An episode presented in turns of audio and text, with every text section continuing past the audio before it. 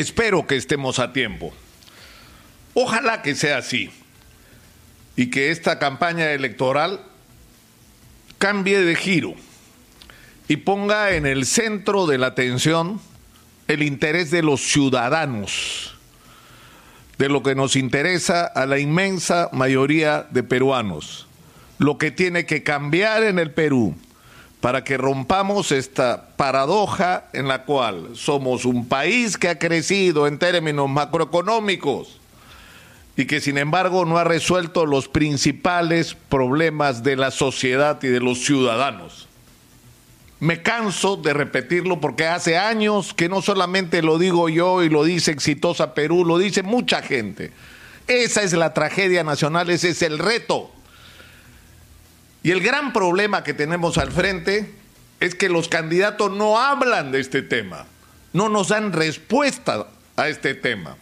Porque la situación no es solamente que hay la paradoja de ser un país que crece macroeconómicamente y no resuelve sus problemas, sino el abismo que se ha creado porque esto ha durado por décadas.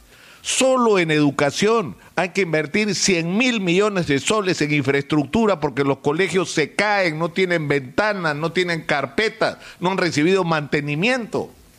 Solo en infraestructura educativa y lo mismo pasa en salud y tenemos un millón ochocientos mil por lo menos, si no son más en este momento, de déficit de vivienda, es decir, de gente que no tiene casa o que las condiciones en las que vive no son dignas para un ser humano.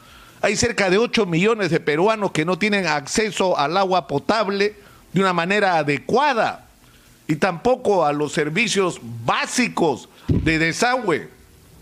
Esa es la situación en la que estamos. El déficit de infraestructura vial es pasmoso. No tenemos ni la centésima parte de las vías férreas que deberíamos tener, no tenemos los reservorios que deberíamos tener no tenemos eh, eh, los recursos que la policía requiere para atender nuestra seguridad. Y en todos los casos, lo que hay que invertir son fortunas y si mantenemos el ritmo de gasto público actual, vamos a demorar 30 años o 25 en resolver los problemas que son urgentes hoy. Entonces, hay que hacer un esfuerzo de imaginación para ver de qué manera vamos a hacer para tener los recursos que necesitamos para hacer eso que no se ha hecho hasta estas décadas es decir, cambiarle la vida a los peruanos. En un país que tiene algo que el mundo entero, como ya se ha señalado hasta el cansancio, quiere en este momento, que son, entre otras cosas, minerales. Y lo que es increíble es que la única propuesta que de alguna manera pretende dar una respuesta a esto es la de José Verona, y José Verona no es candidato. Está diciendo, todo lo que se devuelve del canon, repartámoslo a la gente. Y Keiko Fujimori lo toma como suyo, no está en su programa ha sido introducido en los últimos días en la campaña electoral como tema porque una persona que está fuera de la campaña y preocupada por su país trata de encontrar respuestas. El problema es que repartir ese dinero que, que, pueda ayudar a la gente a salir de la pobreza y que le va a poner dinero en el bolsillo no le va a dar educación, no le va a dar salud, no le va a dar infraestructura. Entonces tenemos que resolver el otro problema. Tenemos un Estado tremendamente ineficiente y esto tiene que ver con qué? Con una regionalización mal hecha, porque se convirtieron los departamentos en regiones de una manera ridícula, porque eso no tiene nada que ver con la regionalización, y no se preparó a las regiones para el ejercicio independiente de su gestión, y no hay gestión, no hay capacidad de gasto, no hay. Son absolutamente ineptos y encima de eso corruptos. Y lo mismo se extiende a los municipios. Hemos perdido millones de millones de millones de dólares que han ingresado por el canon en los últimos años, sin darles un uso adecuado. Entonces eso tiene que cambiar. Y hemos hecho una comparación en los últimos años. ¿Cómo es posible que en Ancash construir un hospital por obras por impuestos demore dos años y cueste 100 millones y se lo hace el Estado con los procedimientos tradicionales? Demora siete años y cuesta 300 millones de soles. Ese es el símbolo de la ineficiencia y de la corrupción en el Perú y eso hay que cambiarlo. Y es una tarea urgente tener un Estado eficiente, acabar con los benditos o malditos puestos de confianza, donde llega la gente al gobierno, pone a su gente, se levantan lo que pueden y se van. Y los problemas de la gente siguen ahí y por supuesto resolvieron los suyos.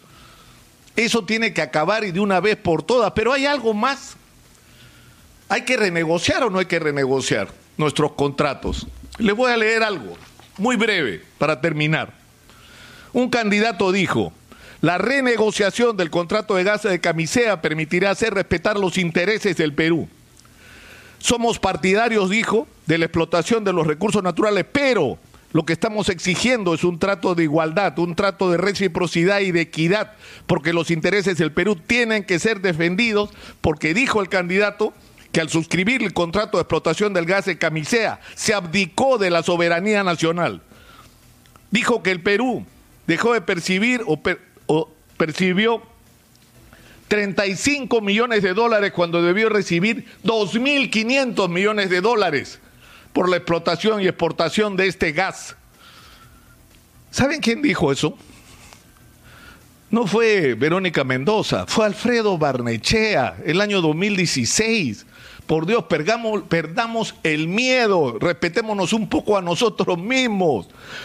Es decir, no, podemos estar atrapados en una situación donde una candidata dice dejemos las cosas como están y el otro que nos dice cambiemos las cosas de tal manera que nos ponemos en riesgo, como ya he dicho acá, de que nuestra discusión no sea cómo repartimos mejor, sino nos quedemos sin qué repartir.